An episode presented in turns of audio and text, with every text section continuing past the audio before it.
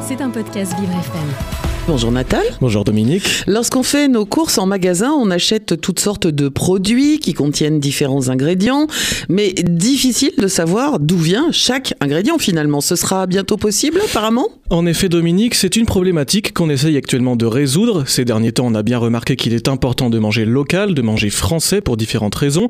Déjà pour soutenir les agriculteurs français en consommant leurs produits et non ceux qui viennent de l'autre bout du monde. Et puis pour l'empreinte carbone, évidemment, un produit qui doit être acheminé de long distance a une empreinte carbone bien plus élevée. Consommer français, c'est ce qu'on peut faire, mais c'est surtout pour les produits frais, puisqu'au rayon fruits et légumes, il y a toujours écrit en gros l'origine de chaque fruit ou chaque légume. Alors qu'au contraire, pour les produits industriels, les produits transformés qu'on peut acheter, ce n'est pas écrit sur l'emballage d'où vient chaque ingrédient qui a servi à le préparer.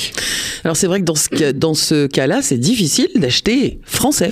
Et oui, mais une solution pourrait bien venir nous aider d'ici quelques mois. Vous connaissez le Nutri-Score, un indicateur qui permet de savoir si un produit a une bonne qualité nutritionnelle et qui est utilisé volontairement par les distributeurs. Il n'est pas obligatoire de l'afficher sur ses produits, mais malgré ça, le Nutri-Score figure sur 60% des produits aujourd'hui, selon la ministre déléguée en charge des entreprises, du tourisme et de la consommation, Olivier Grégoire.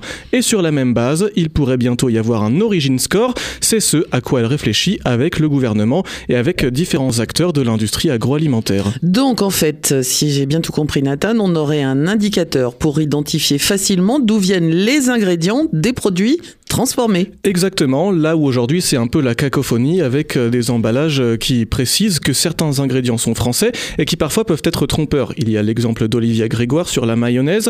Je cite, on a l'information selon laquelle les œufs sont d'origine française, sauf que lorsque vous retournez le pot, vous vous apercevez que vous ne savez pas du tout d'où vient l'huile qui constitue 70% de cette mayonnaise.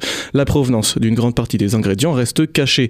Et selon une étude publiée en octobre, 86% des consommateurs interrogés aimeraient connaître cette information au moment d'acheter. C'est là qu'interviendrait l'Origin Score. Et concrètement, à quoi ça ressemblerait, Nathan? Le collectif En Vérité, une association qui regroupe des marques de l'agroalimentaire, a imaginé un, un indicateur plus crédible et fiable en forme de camembert avec le pourcentage d'ingrédients français, le pourcentage d'ingrédients de l'Union européenne ou non, avec des précisions par pays lorsque c'est le cas. Et puis figurerait en dessous euh, le pays dans lequel le produit a été conditionné. L'image est à retrouver sur le podcast sur vivrefm.com. Les distributeurs qui le veulent pourront donc afficher l'origine score avant l'été, selon le cabinet ministériel, pour plus de transparence et pour mettre à l'honneur les produits français. Et l'objectif sera aussi de pousser les industriels à arrêter d'aller chercher leurs matières premières n'importe où.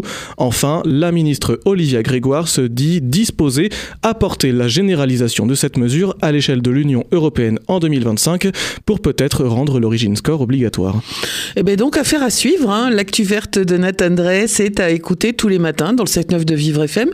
C'est vrai que ce matin, c'est plutôt intéressant et un peu moins anxiogène. Oui. Merci Nathan, à demain. C'était un podcast Vivre FM. Si vous avez apprécié ce programme, n'hésitez pas à vous abonner.